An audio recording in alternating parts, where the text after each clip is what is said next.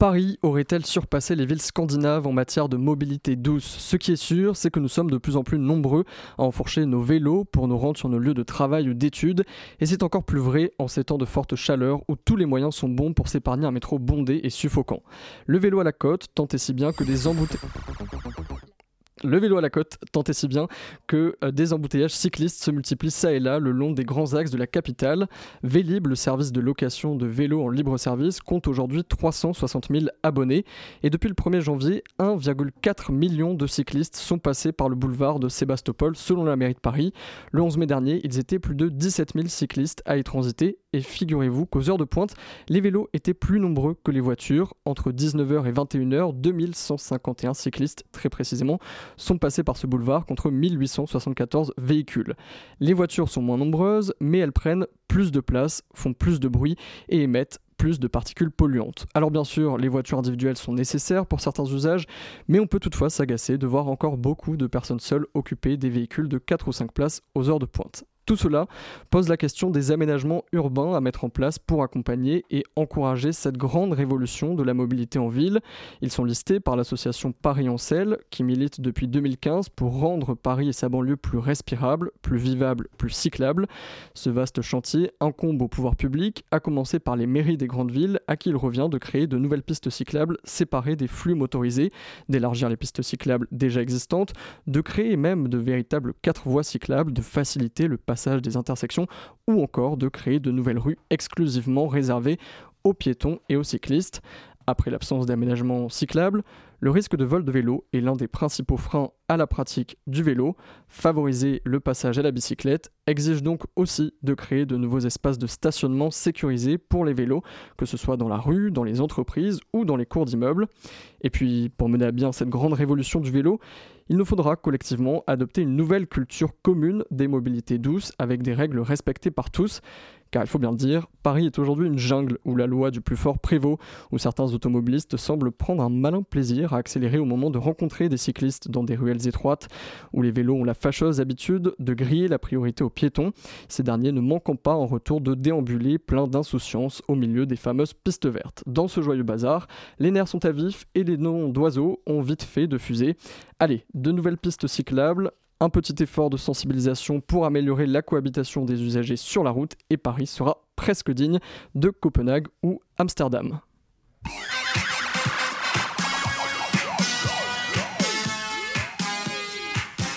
Bonsoir à tous et bienvenue dans la matinale de 19h de Radio Campus Paris. Ce soir, pour notre grand entretien, nous recevons en première partie d'émission trois citoyens engagés contre le changement climatique, Sacha Canté et Bertrand Caltagirone de la campagne de résistance civile Dernière Rénovation, ainsi que Zoé l'avocat du réseau Action Climat.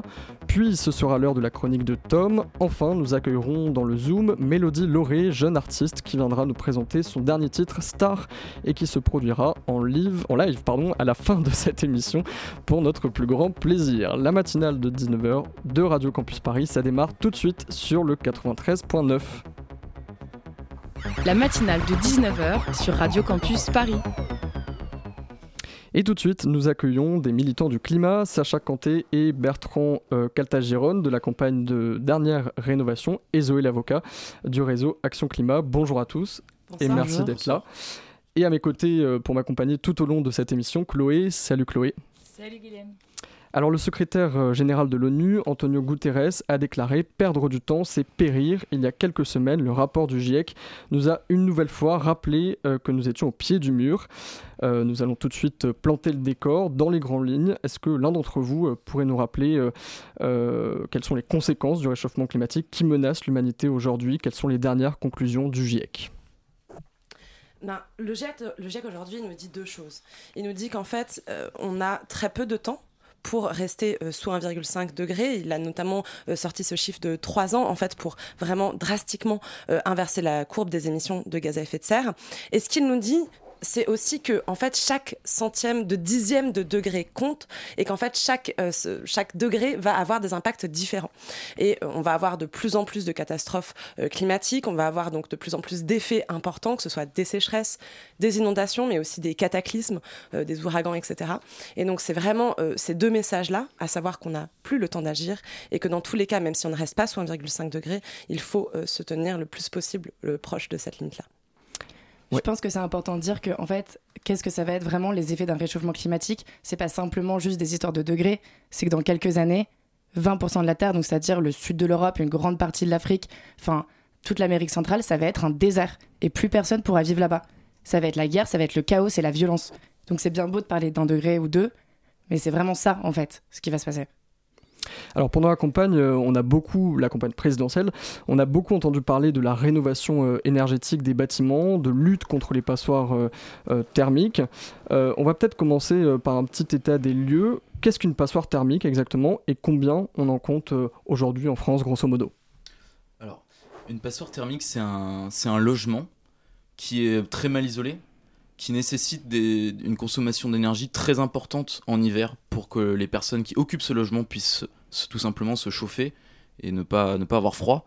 Aujourd'hui, il y a un Français sur cinq, euh, c'est une statistique qui a été donnée sur l'hiver 2020-2021, un Français sur cinq qui a dit souffrir du froid en hiver.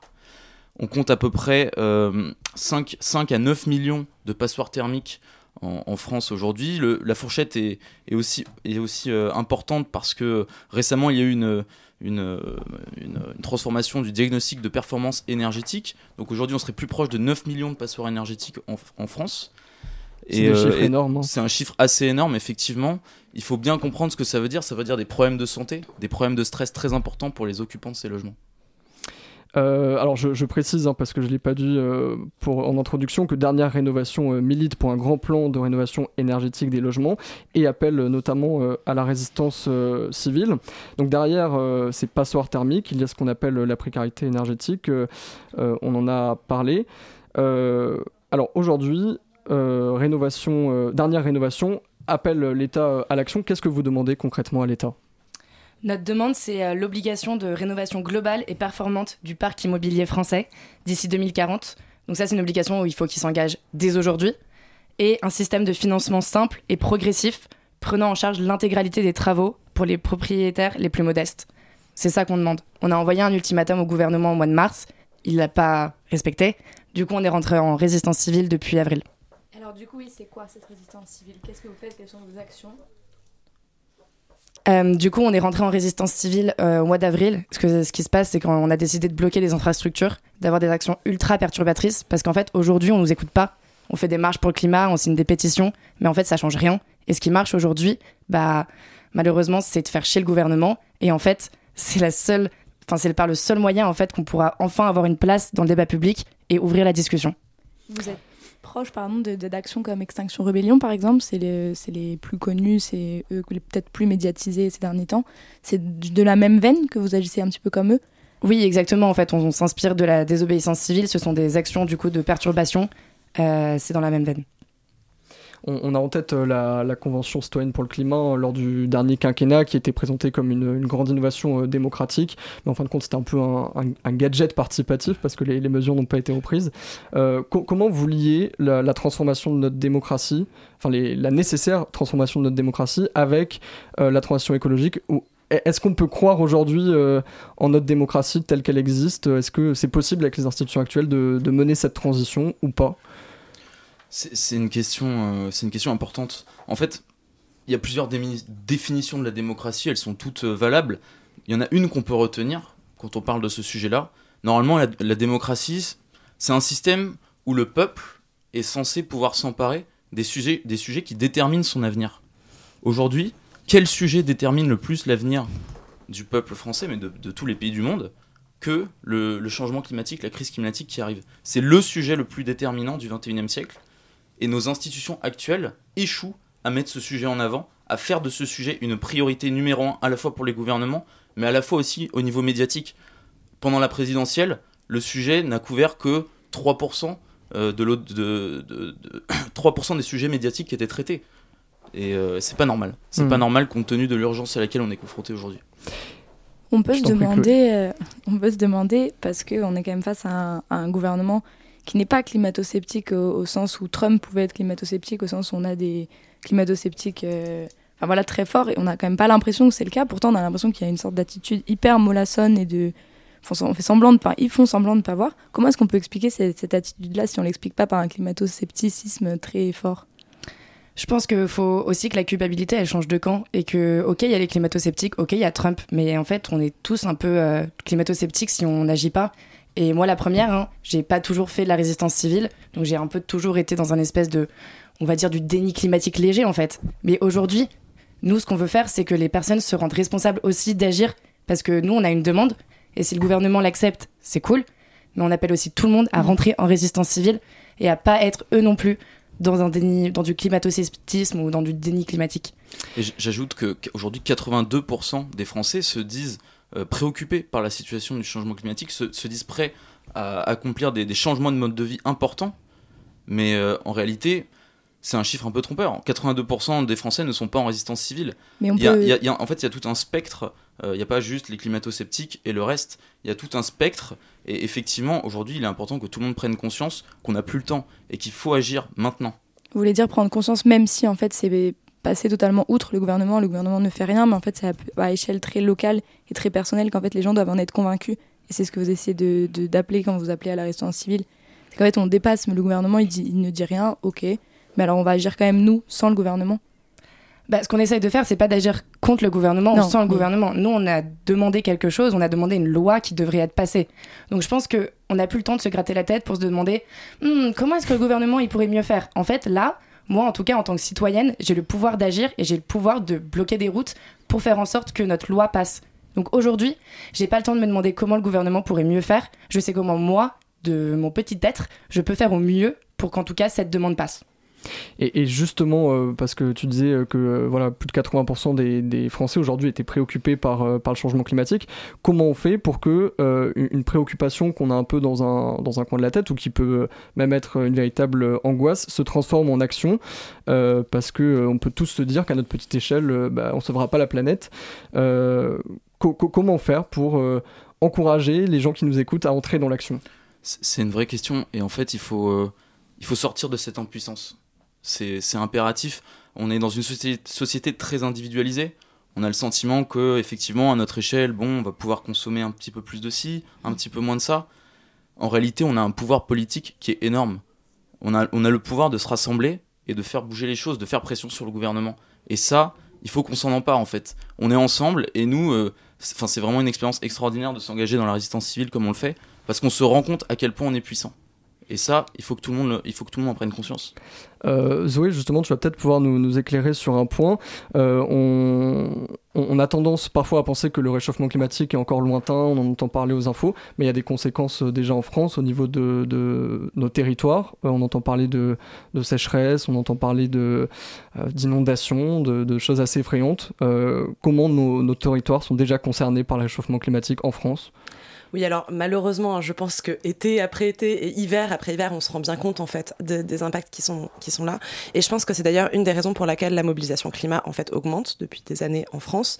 C'est parce qu'en fait avant c'était un problème des pays du Sud. Donc en fait euh, voilà. Sauf qu'en fait aujourd'hui c'est notre agriculture qui est impactée. Aujourd'hui c'est notre système énergétique qui est impacté.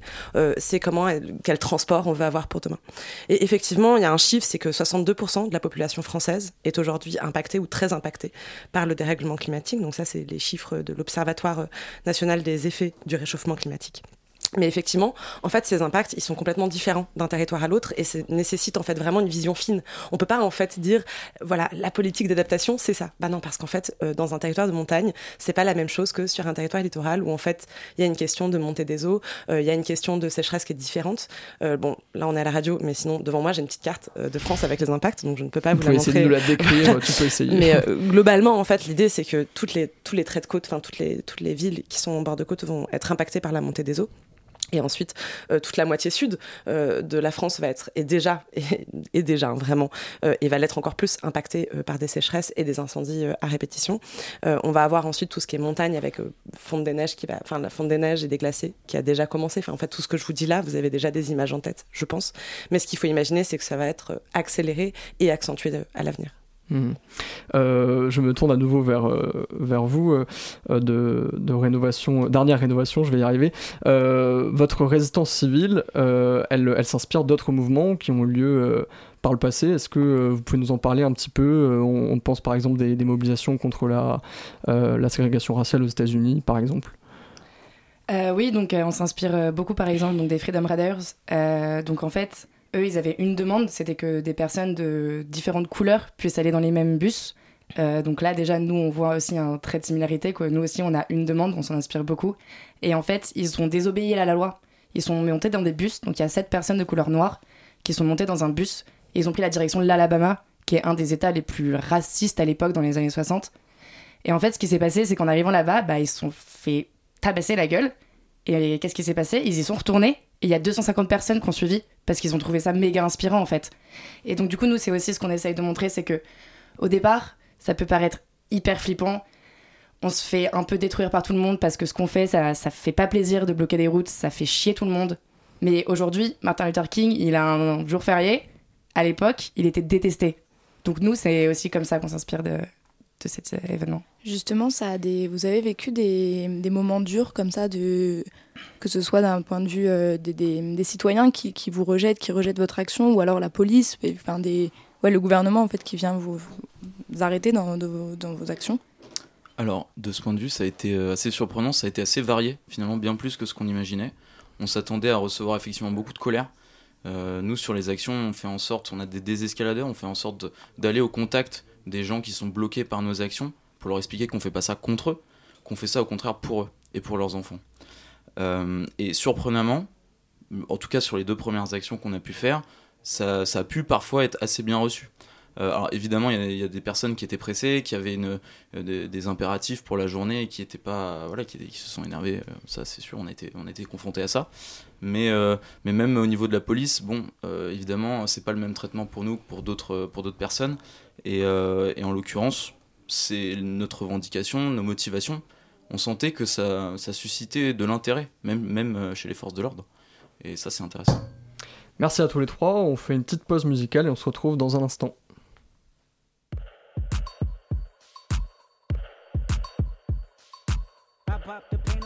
slide the pain away. I pop the pain away. I slide the pain away.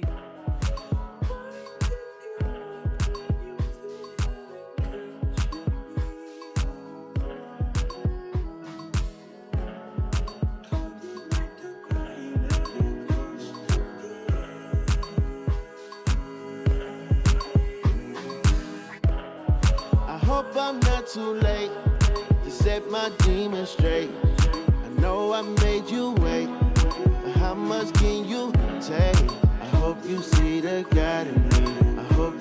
see. And if it's up, stay down for me. Yeah.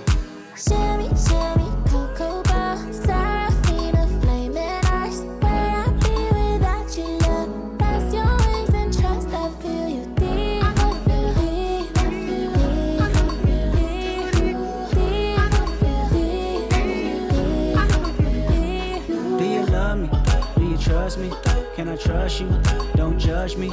I'm a diehard, it gets ugly. Too passionate, it gets ugly.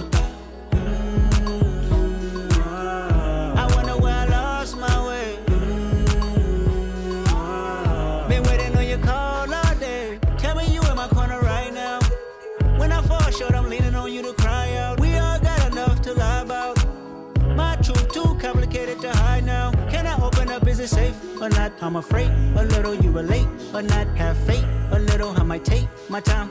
Ain't no saving face this time. I hope I'm not too late to set my demons straight. I know I made you wait, but how much can you take? I hope you see the God in me. I hope you can see. And if it's up, stay down for me. Shimmy, shimmy, cocoa bar, Seraphina,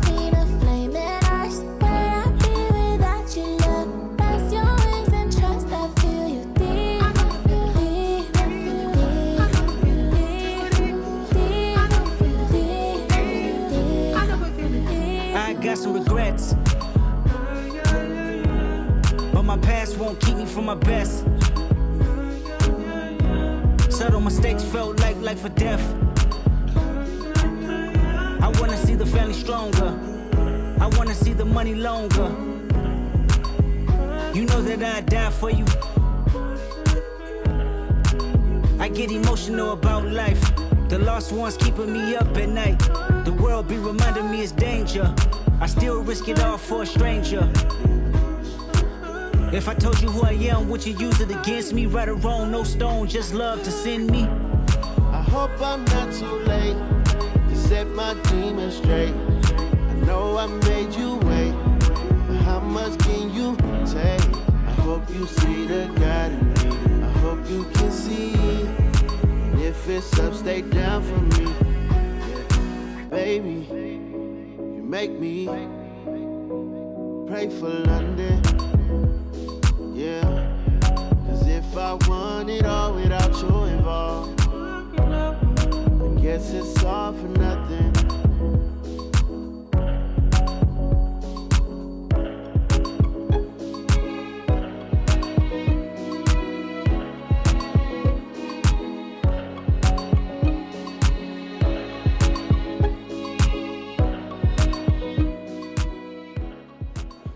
C'était le titre Die Hard de Kendrick Lamar. La matinale de 19h sur Radio Campus Paris. Et nous sommes toujours euh, en studio avec nos trois invités, Sacha Kanté, Bertrand Caltaglione, Caltagirone, Caltagirone. je suis désolé, et Zoé l'avocat. Alors, euh, Zoé l'avocat, je vais me tourner vers toi pour te. Du coup, tu es membre du réseau Action Climat. Alors, qu'est-ce que c'est que ce réseau Action Climat? Tu peux nous en dire un petit peu plus? Tout à fait. Donc le, réseau Action Climat, en fait, c'est une ONG qui fédère 26 ONG qui luttent contre le dérèglement climatique. Donc dans notre réseau, on va avoir des, euh, associations comme Greenpeace, euh, les Amis de la Terre, Alternatiba, le WWF. Et notre rôle, c'est euh, de mettre tout le monde autour de la table et de dire, bon, en fait, qu'est-ce qu'on porte comme message auprès euh, des décideurs politiques, des, déci- des- des décideurs politiques au niveau national, européen, international et local.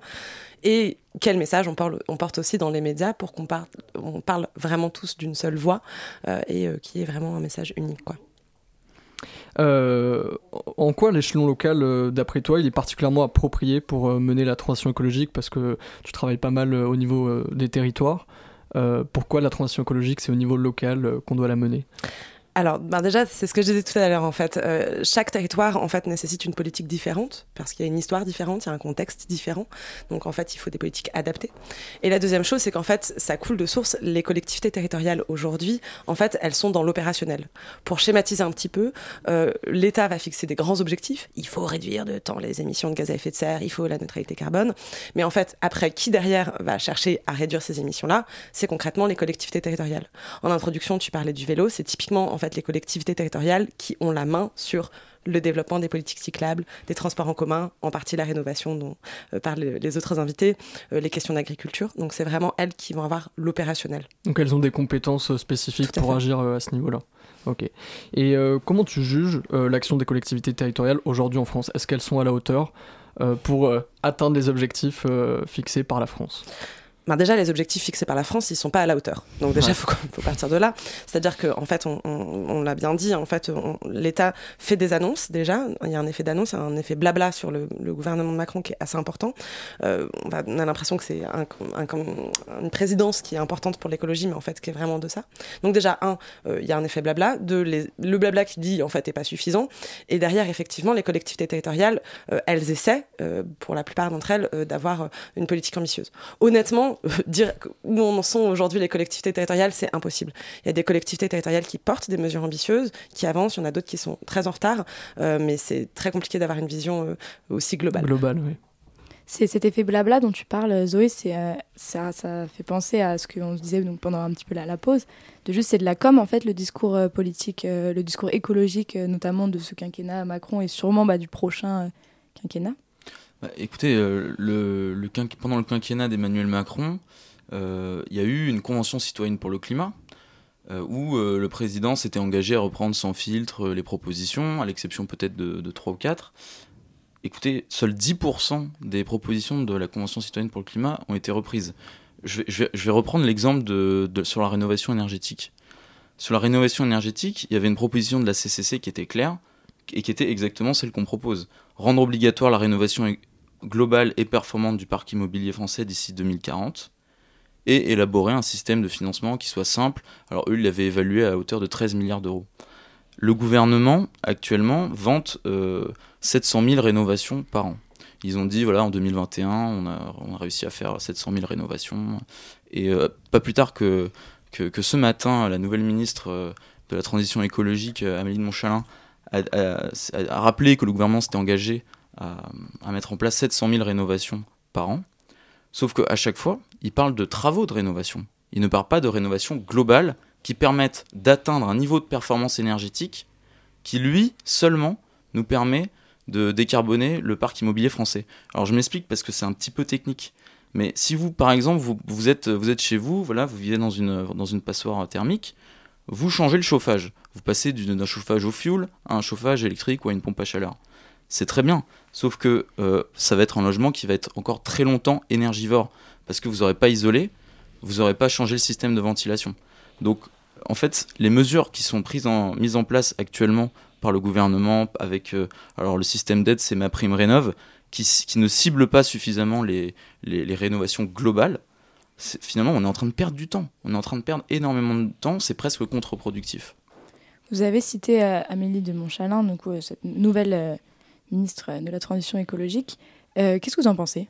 De manière très, très crue Qu'est-ce que vous en pensez de, de Est-ce que c'est quand même pas forcément quelqu'un qui est forcément très engagé dans l'écologie depuis longtemps? Qu'est-ce que c'est Qu'est-ce que ça porte comme message de mettre quelqu'un comme, comme ça dans, à ce ministère? Oui, je m'adresse à tout le monde, j'ai l'impression que ça, ça, fait réagir à tout le monde, mais qu'est-ce que vous en pensez? Je pense que c'est un Enfin, dernière rénovation, on ne prend pas forcément de position par rapport aux personnes, mais par rapport aux, propositions qui sont faites. Oui. Et on verra, en fait. On verra ce qui se passe et on en... c'est un peu notre position euh, par rapport au futur. Euh, pardon, excusez-moi, je précise juste que, voilà, malgré tout, ce matin, j'ai entendu de sa bouche des éléments de langage qui sont, euh, qui sont trompeurs, en quelque sorte. C'est cette histoire des 700 000 rénovations par an qui ne sont que 700 000 travaux de rénovation en réalité. Euh, alors la transition énergétique, euh, elle, peut aussi créer, et elle crée aussi euh, énormément d'emplois. Est-ce que c'est pas quelque chose qu'on doit mettre en avant aussi, c'est-à-dire que à travers bah, typiquement la, rénovation énergétique des bâtiments, la transition écologique peut être un, une source d'emploi, source de euh, voilà, peut créer des emplois euh, pour plein de monde. Oui, tout à fait. En fait, aujourd'hui, bon, il y a plein d'estimations, hein, mais euh, on estime à grosso modo un million d'emplois créés par la transition. Et la rénovation est en fait un des secteurs les, les plus pourvoyeurs d'emplois. Au-delà de ça, il va y avoir aussi toutes les questions de transport qui vont avoir, enfin, la décarbonation en fait du secteur des transports. on parle d'emploi, mais en fait, il faut parler aussi au global de tout ce que ça va avoir comme impact en termes de qualité de vie, de santé. ça a été un peu mentionné sur les questions de rénovation, mais au-delà de ça, en fait, aujourd'hui, les émissions de gaz à effet de serre, c'est aussi de la pollution, euh, c'est aussi en fait des questions de, pollution de l'air et du coup de santé, d'asthme, etc. Euh, sur la nourriture et l'agriculture qu'on a aussi. Donc en fait, il faut pas juste voir euh, la transition écologique comme une question climat, mais comme une question sociale, comme une question de santé publique, et ça c'est essentiel. Ouais, euh, c'est-à-dire euh, que derrière la transition écologique, il y a le vivre mieux. Euh, on, on, entend souvent parler de, des passoires thermiques en hiver, mais il fait très chaud en ce moment, donc on est aussi, enfin pour les, les, occupants des, des passoires thermiques, il y aura des conséquences aussi l'été. Absolument, on parle beaucoup effectivement des Français qui ont froid, qui ont froid l'hiver, mais demain on aura de plus en plus de problèmes avec les Français qui ont chaud l'été, l'isolation des bâtiments, la rénovation, des bons systèmes de ventilation, tout ça, ça permet effectivement d'être beaucoup plus résilient aussi face aux épisodes caniculaires qui vont avoir lieu dans les prochaines années. Donc c'est aussi un enjeu d'adaptation, justement, la rénovation. C'est à la fois un enjeu de prévention de la crise climatique, mais aussi un enjeu d'adaptation. C'est pour ça que c'est essentiel de s'y atteler euh, dès maintenant. J'aurais voulu aussi qu'on discute un petit peu des, des conséquences qu'ont pu avoir les derniers épisodes qui se sont passés, type bah, le Covid, type la guerre en Ukraine. C'est des choses qui, des, événements enfin, politiques, géopolitiques, qui en fait ont des conséquences sur euh, bah, le traitement de l'écologie par le gouvernement. Enfin, quelles sont les conséquences que ça a et qu'est-ce qu'on peut espérer que le gouvernement, enfin, par rapport notamment à l'énergie, la guerre en Ukraine, qu'est-ce que, que ça pose comme question? Ben, peut-être pour donner. Ah, c'est une question vraiment essentielle en fait. Déjà, la première chose à dire, c'est que le Covid a montré une chose. Quand on veut sortir de l'argent, on peut. Mm. Et en fait, nous, c'est souvent quelque chose qui, c'est un argument qui a souvent été sorti de dire, ben, en fait, on n'a pas l'argent, euh, cet investissement-là, il n'est pas possible, la rénovation, ça coûte trop cher, euh, cette transition-là, etc. En fait, le Covid a montré, première chose, non, c'est possible. Quand il y a une urgence, une crise et que ça tue des personnes, on peut le faire. La deuxième chose, c'est que le Covid aussi a bon dos, puisque c'est euh, le, meilleur argument pour le gouvernement pour dire, ah, mais regardez, on a vraiment bien réduit nos émissions de gaz à effet de serre. En fait, on n'a pas un bilan si en deçà de, nos objectifs. Mais en fait, il faut vraiment voir qu'il faut transformer l'essai. Ce qui s'est passé pendant le Covid, effectivement, on a drastiquement réduit nos émissions de gaz à effet de serre. Mais maintenant, il faut que ce soit pas juste parce qu'il y avait une crise, mais que ça se conduise sur le temps long. Et sur euh, la guerre en Ukraine, c'est un peu aussi cette même question, c'est-à-dire comment est-ce qu'on transforme une période de crise qui est dramatique, qui est fondamentalement dramatique, pour vraiment euh, utiliser ces leviers-là pour aller vers une transition. Et là, la question de la sortie de, notre dépendance aux énergies fossiles est essentielle. Et en fait, là, c'est le moment pour le faire, et tous les acteurs européens le disent cette crise avec euh, la guerre en Ukraine doit nous forcer en fait à avoir un mix euh, plus indépendant, qui soit renouvelable, etc. Est-ce que euh, ces crises, finalement, elles vont pas nous permettre, que ce soit le, Covid-19 ou, la guerre en Ukraine, de, passer à la vitesse supérieure? Est-ce que ce pas des, événements qui euh, sont à même d'interpeller les opinions publiques, les gouvernements? Ça devrait effectivement être des, sonnettes d'alarme, en quelque sorte, euh, ces différentes crises. Malheureusement, on observe qu'elles sont assez peu souvent ou pas assez systématiquement reliées aux problèmes climatiques, aux problèmes environnementaux qui sont généraux mm. et qui sont aussi liés à ces crises-là. C'est-à-dire que le Covid, c'est aussi mm. un problème euh, environnemental à la base. Le, la guerre en Ukraine, c'est aussi toute une, toute une géopolitique euh, autour des énergies fossiles qui, euh, qui, est, qui est désastreuse. Et bah, évidemment, on espère que on aurait espéré que la guerre en, Ukraine aurait pu accélérer des politiques comme la rénovation énergétique. Qu'est-ce qu'a fait le gouvernement? Simplement, ils ont proposé une prime euh, pour, euh, pour changer de système de chauffage. Mais comme je vous ai expliqué tout à l'heure, changer de système de chauffage, ça suffit pas. Et ce qu'il faut dire aussi, c'est ce que disait Sacha tout à l'heure en introduction, c'est qu'en fait, ces crises vont s'accélérer euh, par le dérèglement climatique en partie et par la pénurie de ressources que ça va engendrer. On va vers dans, dans, un système où, malheureusement, il y aura de plus en plus de crises si on n'agit pas maintenant. Vous parlez des, énergies fossiles, on peut parler du, on parle du nucléaire aussi. Euh, dans quelle mesure c'est possible et dans combien de temps? Parce que j'ai un petit peu l'impression que, enfin, au vu de la campagne présidentielle, les différents partis ne disaient pas forcément la même chose sur est-ce qu'on peut sortir du nucléaire, comment on va en sortir, dans combien de temps. Euh, je ne sais pas si vous êtes expert du sujet, c'est peut-être pas le cas, mais est-ce que c'est possible qu'on sorte du nucléaire euh, à un ah, moment? C'est même plus que possible, et en fait, ça a été montré, et pas juste par nous, euh, ONG, par RTE, par l'ADEME, donc là, c'est un peu des, des, des, acronymes que je sors, mais en fait, c'est des structures qui sont vraiment indépendantes qui disent qu'un mix 100% énergie renouvelable est possible et souhaitable.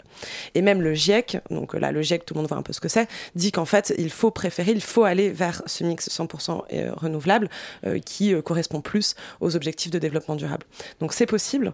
Euh, et en plus, euh, c'est que c'est moins cher. C'est-à-dire qu'au-delà du climat, en fait, il y a cette question que chaque semaine, moi j'ai l'impression qu'on a euh, des nouveaux milliards qui arrivent sur la table pour rénover des centrales nucléaires. Donc vraiment, c'est nécessaire. alors peut-être en quelques mots, parce qu'on arrive déjà à la fin de, de cet entretien, quelles sont les prochaines actions ou réunions publiques auxquelles nos auditeurs peuvent participer, que ce soit avec Dernière Rénovation ou avec le réseau Action Climat? Euh, bah, pour dernière rénovation, on a une réunion publique euh, en ce moment même euh, à la Parole errante, mais du coup, sinon, on peut se retrouver demain à la base et on a quatre réunions publiques par semaine. Donc, il y en a beaucoup sur Paris, il y en a en ligne tous les dimanches et il y en a aussi dans le reste de la France. En ce moment, on est en train d'aller à Bordeaux, à Toulouse, à Montpellier, à Nantes. Donc, n'hésitez pas. Véritable tour de France. Ah, exactement, un tour de France des réunions publiques. Donc, nos prochaines actions sont prévues pour le mois de juin. Donc, rentrer en résistance civile, c'est tout ce qui nous reste. Ok, euh, un petit mot à ajouter, euh, Zoé? Non, non, pas grand-chose, merci beaucoup. Ok, bon, bah merci beaucoup à tous les trois d'avoir accepté notre invitation. Sacha Kanté et Bertrand Caltagiron de la campagne Dernière Rénovation et Zoé, l'avocat du réseau Action Climat. Merci beaucoup. Une petite pause musicale et on se retrouve juste après la matinale. Ça continue.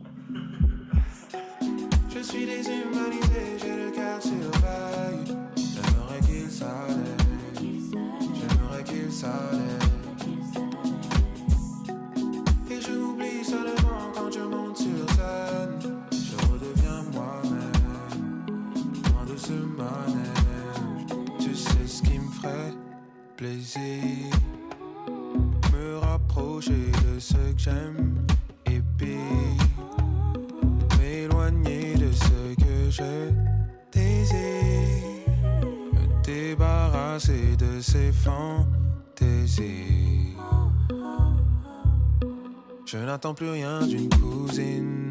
Chérie, j'apprends même la cuisine. Tout est une question de timing. Et tu n'entres plus dans mon timing. Mais je ne suis pas difficile. Parfois je les aime. Le temps d'un week-end ou de quelques semaines. Mais jamais plus d'une année civile. Je suis déshumanisé. J'ai le cœur sur vague. J'aimerais qu'il s'allège. Qu'il s'allège. Et je m'oublie seulement quand je monte sur scène. Je redeviens moi-même, loin de ce manège.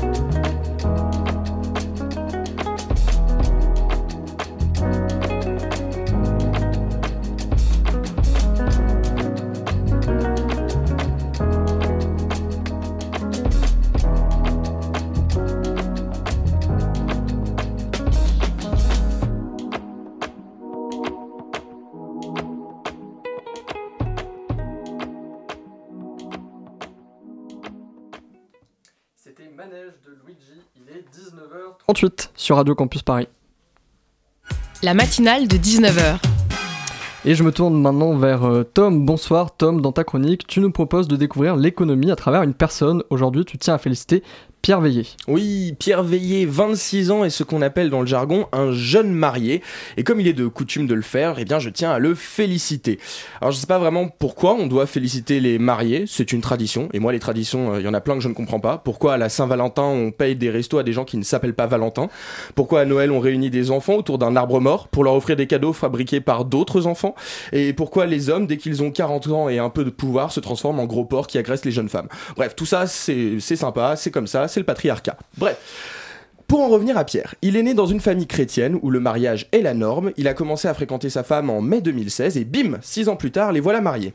Et quel est le lien entre ce mariage et l'économie? Mhm. Alors rassurez-vous, on ne parlera pas du prix du mariage, déjà parce qu'en France, on n'a pas cette culture américaine du luxe, on n'a pas la robe à 10 000 balles, on n'a pas la réservation du Plaza Hotel, on n'a pas le groupe de musique préféré du marié embauché 6 mois à l'avance pour l'occasion. Non, ici le mariage, c'est une mairie, un Airbnb en province, une playlist Spotify, et bon ok, on a quand même la robe de mariée.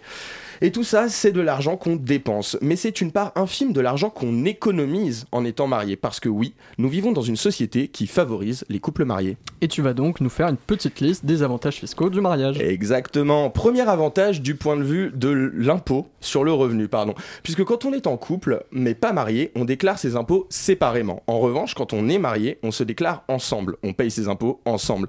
Et les revenus, eux, restent séparés. Ce qui va permettre des économies si les écarts de salaire sont importants. Je m'explique.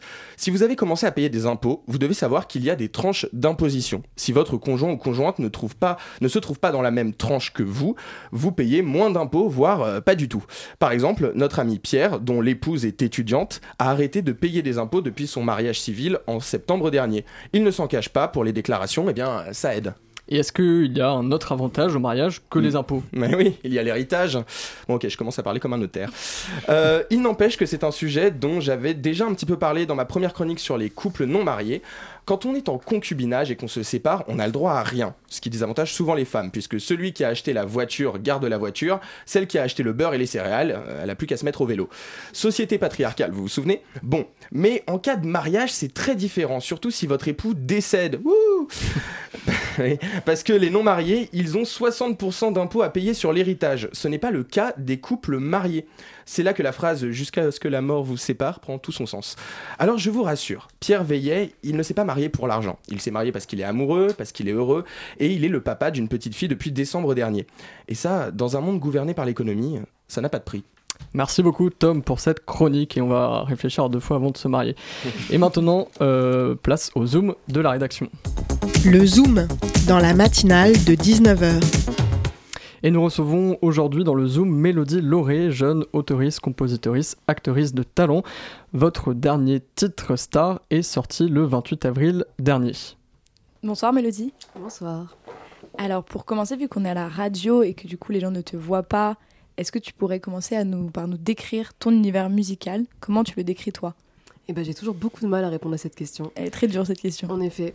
Euh, mon univers musical, ben, je crois qu'avant tout, il est honnête, sincère et brut, euh, dans le sens où justement, je réfléchis jamais trop à quel est mon univers, mais que je fais les choses telles qu'elles viennent au, au moment voulu. Alors, euh, je chante, parfois je parle, et hum, souvent j'exprime mes émotions. Euh, parfois celles des autres, mais beaucoup les miennes, j'avoue, je suis un petit peu égocentrique. Comment t'as commencé la musique? On a vu dans ton dernier clip de Star que ça a l'air de faire très longtemps que tu fais de la musique. En Et fait. bah oui, au début, quand on me posait cette question, je disais toujours que j'avais commencé par le théâtre. Et en fait, quand j'ai découvert ces images d'archives euh, que mes parents ont numérisées, je me suis rendu compte que j'ai depuis toujours chanté, mais vraiment, et même des moments où je ne voulais pas parler, je ne voulais que chanter. Et, et je me suis dit, attends, d'accord, ok, en fait, c'est un truc qui est là depuis toujours, alors que dans ma tête, c'était vraiment un truc qui arrivait beaucoup plus tard. Et en fait, pas du tout. Euh, je crois que, ouais, euh, de manière, euh, je sais pas, le hasard, le destin, j'en sais rien, mais en tout cas, ça, c'était là. Tu parles du théâtre, tu fais beaucoup de théâtre, tu es actrice aussi de, de théâtre. Tu, est-ce que le, à quoi te sert le théâtre dans ta musique? Est-ce que tu sens qu'il est, qu'il te sert? Bah, je pense que moi, la vision dont- que j'ai de, de l'art de manière générale, c'est quelque chose de vraiment pluridisciplinaire et d'hybride. Donc, j'aurais jamais pu avoir une carrière seulement dans la musique ou seulement dans le théâtre. Et, et pour moi, c'est des choses qui doivent se marier et qui bah, ont une utilité l'une dans l'autre. Euh, la scène, quand on est sur scène pour chanter, c'est vraiment hyper différent que quand on est sur scène pour jouer. Euh, moi, personnellement, j'ai beaucoup plus peur quand je suis là pour chanter, parce que je suis à nu, parce que je peux pas me cacher derrière un personnage, parce que c'est moi qu'on est en train de juger et pas euh, le personnage que je suis en train de jouer. Donc, euh, c'est des choses différentes. En même temps, je sais que c'est une force pour moi d'avoir eu cette expérience de, de scène au théâtre avant, parce que ça me permet quand même d'avoir une aisance que que, qui, qui, qui- qui est là en, moi, alors que si j'avais directement commencé en chantant, je pense que ça aurait pas été pareil. Euh, tu as seulement 21 ans, si je me trompe pas. 22 depuis. peu. 22. depuis quelques jours? Non, non, depuis euh, quelques mois. Ok, 22 ans. Et tu as déjà une grande expérience euh, sur scène, euh, on l'a dit, en tant que, que comédienne au théâtre, auteuriste, compositrice. Euh, Qu'est-ce que tu ressens quand tu es sur scène? Est-ce que tu peux nous décrire Qu'est-ce qui se passe dans ta tête quand tu montes sur scène? Et bien justement, il se passe rien dans ma tête. Et c'est là que je me dis que c'est gé- c'est génial. C'est que hum, c'est un des seuls endroits où il y a un... en fait, euh, j'écoute plus mon cerveau, où je suis juste en train de vivre et le moment présent et les choses. Et du coup, je suis là pour de vrai. Euh, ma présence est, est- est concrète et c'est ça qui est incroyable pour moi et c'est ça que, que je recherche. C'est vraiment cette sensation de d'être au bon endroit au bon moment et de et d'oublier en fait l'espace-temps, l'espace euh, spatio-temporel en fait, et juste d'être là. Il y a une forme de plénitude quand tu es Ah sur ouais, scène? Incroyable. Et toi, tu vas nous interpréter dans quelques minutes ton titre Star. Ouais. C'est ton dernier titre. De quoi il parle ce titre? Et ben ce titre, je l'ai écrit dans un moment de désillusion totale où je me suis dit bon bah en fait euh, tout le monde perd, c'est moi pas. Et, euh, et non mais concrètement en fait c'est quand même une génération où c'est très compliqué de faire de la musique dans le sens où on est continuellement confronté aux, aux réussites ou aux apparentes réussites des autres. Donc c'est très facile de, de se comparer, c'est très facile de pas être dans la solidarité alors que je rêverais qu'on le soit tous et toutes. Et, du coup, euh, j'ai la sensation, euh, parce que j'ai tellement envie d'être une star, j'ai tellement envie de réussir, que j'ai envie que ce soit maintenant tout de suite. Et, que du coup, chaque seconde me paraît trop longue et, que j'attends quelque chose, mais sans savoir ce que c'est vraiment. Et du coup, bon, bah voilà, c'était une chanson euh, même presque un peu ironique, hein, mais de, en fait, euh, bon, bah, j'arriverai pas. Mais avec un peu l'espoir derrière de me dire, bon, si je dis que j'arrive pas, peut-être que ça va se retourner. Il y a peut-être aussi la, je sais pas, dis-moi ce que t'en penses, mais l'influence des, des réseaux sociaux. On a l'impression que sur les, sur Insta, je sais pas, tout le monde, Ah ouais, tout le monde est une, une resta en fait, et c'est dur à vivre par, en tant que jeune artiste, par exemple. Bah surtout c'est dur parce que je crois qu'on peut s'auto faire croire qu'on est une star en justement se vendant comme une star, mais euh, quand on reste honnête et la personne qu'on est, bah c'est d'autant plus dur que en fait, euh, enfin moi je suis quelqu'un de normal quoi, enfin normal absolument pas, mais On est tous un peu anormaux, normaux. Voilà. Mais en tout cas, euh, je suis telle que je suis et, euh, et- et j'ai trop pas envie de me mettre dans une position d'un personnage très lointain de qui je suis. Et, euh, et du coup, oui, c'est dur parce que quand on, quand on voit plein d'autres personnes qui, elles, euh, ont l'air d'y croire encore plus fort que les gens qui les écoutent, bah du coup, c'est dur de, de- de se comparer, évidemment. Et oui, avec Insta, enfin, c'est un, c'est un enfer. Puis il y a TikTok aussi maintenant. D'où tu tires tes. Est-ce que tu as des inspirations euh, musicales autour de toi, des chanteurs, chanteuses, des gens qui te touchent particulièrement? Bah, j'ai vraiment depuis toujours écouté quasiment que de la chanson française parce que ma mère avait un truc de si je comprends pas les paroles de la chanson, je ne veux pas l'écouter. Donc en fait, j'ai un peu pris ce truc-là et vu que je ne suis vraiment pas anglophone, euh, ça s'est resté. Et, euh, et par contre, dans le, dans le style musical en lui-même, je crois que je puise vraiment mes inspirations un peu partout et que surtout, j'écoute vraiment ce que j'ai envie de faire sur le moment. Je cherche jamais à avoir une unité particulière dans mes chansons. Quand j'ai réfléchi mon album et quand je l'ai composé, par exemple, euh, euh, chaque jour sa peine. Enfin, c'est-à-dire que vraiment, euh, euh, un jour j'avais des influences hyper justement chansons avec des violons partout, et puis un autre jour je voulais faire de la techno quoi. Et je me suis dit bon bah cette, cette justement ce truc qui va un peu partout, c'est peut-être ça qui crée l'unité. C'est cet éclectisme peut-être qui te définit aussi, de Ouais. t'es totalement intéressé par beaucoup de choses. Ouais, clairement. Et, et je, serais- et je suis toujours intéressée par des nouveaux trucs et je me trouve une nouvelle passion tous les jours, donc euh, ça. Et ça tu, tu parlais de ton impatience euh, tout à l'heure avec euh, l'envie d'être une star euh, Ouais. à l'instant T. Euh, est-ce que cette impatience c'est un moteur ou est-ce que c'est quelque chose qui parfois peut être euh, paralysant?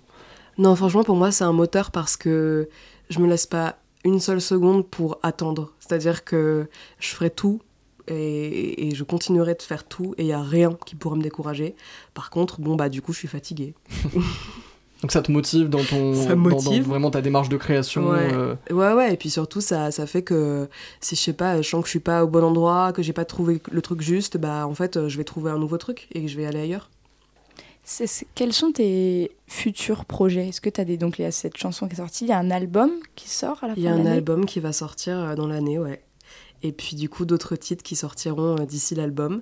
Et puis je vais avoir des projets au théâtre aussi, donc je suis Mhm. très contente de, de ça. J'ai lu un projet de théâtre chanson mêler un petit peu les, les deux ou alors tu... Non, ça c'était euh, mon projet avant. avant, euh, avant Covid, euh, que j'ai dû euh, malheureusement arrêter.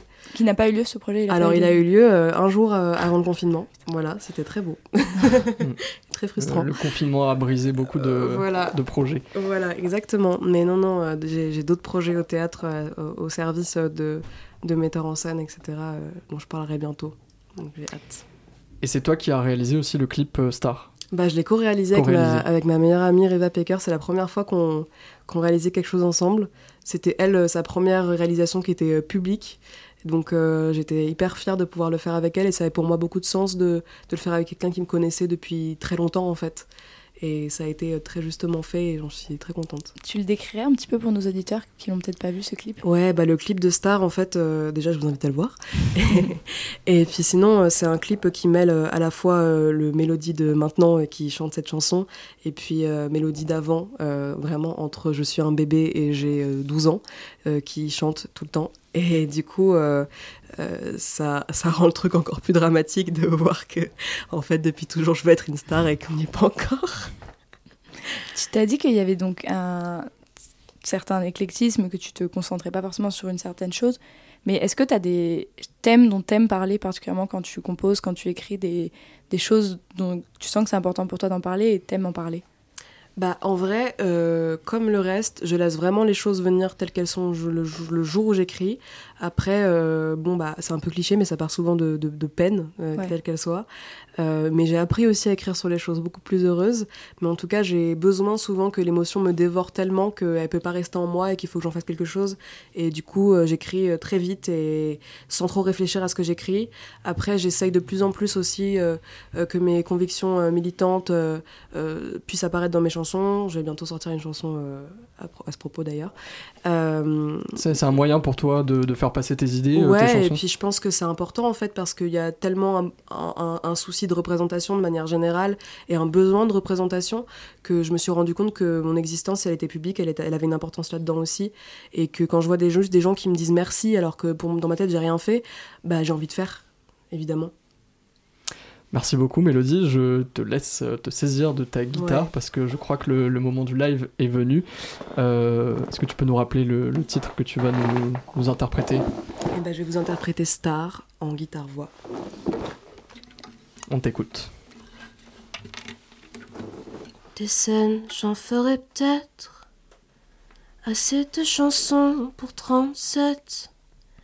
Y en a deux, trois qui existent dans le cœur des gens, dans les clics. Moi, je rêve depuis que je suis petite.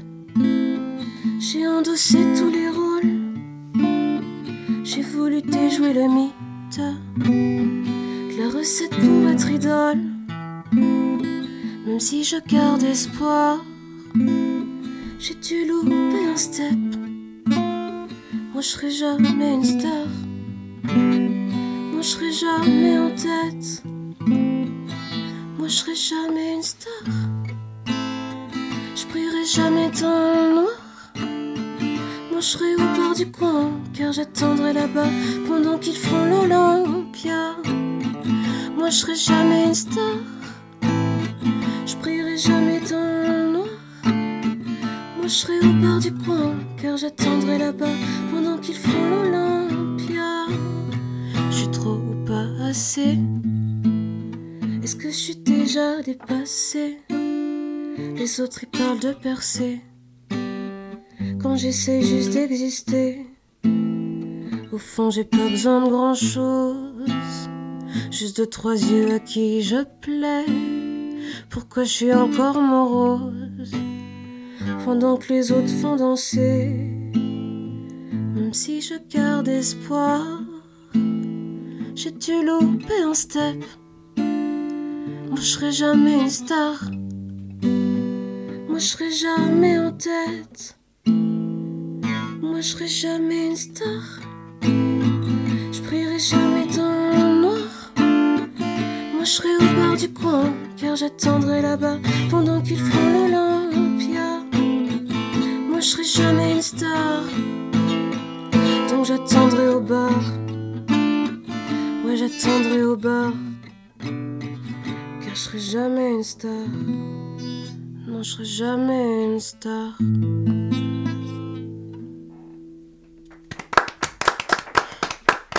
Merci. Merci beaucoup Mélodie. Alors on a un petit peu d'avance, donc je sais pas si... Moi, j'avais encore des petites Ouais, questions une petite pour question Mélodie. de Chloé. Allez, Merci, parti. bravo, c'était trop beau. Merci beaucoup. merci beaucoup. C'est la première fois que j'ai joué à la guitare, donc euh, c'était un petit défi. Tu fais de la guitare, mais tu disais que d'habitude, tu fais du piano. Je fais surtout du piano, ouais. Et du coup, là, euh, première fois que j'ai joué à la guitare, je l'ai vraiment composé au piano, donc euh, j'ai tenté, euh, tenté le truc. C'était très bien. Pour nous, tu es déjà une star, je pense. Moi, c'est tout ce qui compte, merci. Moi j'avais une question, euh, ouais, si jamais, parce que euh, tu parlais du Covid comme un moment qui avait arrêté euh, Ouais. des projets, mais euh, je sais que pour beaucoup de gens c'est un moment aussi qui en a lancé. Est-ce que ça a aussi été le cas pour toi? Est-ce que ça t'a inspiré des choses? Bah ah oui, en vrai, ça m'a inspiré plein de trucs. J'ai commencé à faire un peu de prod alors que j'en faisais pas du tout avant. J'ai commencé à faire beaucoup plus de covers, euh, des choses comme ça. J'ai écrit beaucoup, mais en vrai, euh, j'avoue que j'ai aussi accepté que c'était un moment de repos. J'ai accepté que c'était un moment qui était là aussi pour, euh, pour se dire qu'en fait, peut-être tout le monde avait besoin d'une pause et que du coup, on allait faire une pause. Et du coup, j'ai un peu accepté ça. Ça a été frustrant parce que de base, je suis quand même quelqu'un qui n'aime pas du tout le repos et qui est vraiment, à part la nuit, j'aime beaucoup dormir. Mais, mais sinon, j'ai j'ai beaucoup besoin de travailler et de faire plein de choses. Et, et du coup, c'était dur au début et après, au fur et à mesure, j'ai vraiment accepté ce truc-là et j'ai découvert aussi, euh, ouais, l'ennui un peu. Et du coup, ça fait un peu plus partie de ma vie. Enfin, pas trop, mais j'accepte que ça puisse faire partie quelques secondes, tu vois. Et pour reparler un petit peu de ce futur album, t'en sais un petit peu, tu pourrais nous en dire un petit peu plus du titre peut-être de... Et ben, l'album, il s'appelle Le Moment Présent, comme euh, le titre du premier titre que j'ai sorti là euh, depuis, euh, depuis 2019, 2020, je sais pas. Et, euh, et, du coup, bah, ça parle beaucoup du moment présent. Ça parle. Euh, enfin, disons que pour moi, toutes les chansons, euh, dans tout ce qu'elles exposent et dans tous les problèmes dont elles parlent, si juste on disait viens, on vit le moment présent, il n'y aurait pas les chansons. C'est-à-dire qu'en fait, euh, ça serait la solution à tout. Donc c'est pour ça que j'ai voulu l'appeler comme ça. Aussi parce que dans la manière dont je l'ai composé, il y avait quelque chose de, très très spontané. Que, ouais, comme je l'ai dit, j'ai jamais ré réfléchi ça comme une œuvre globale.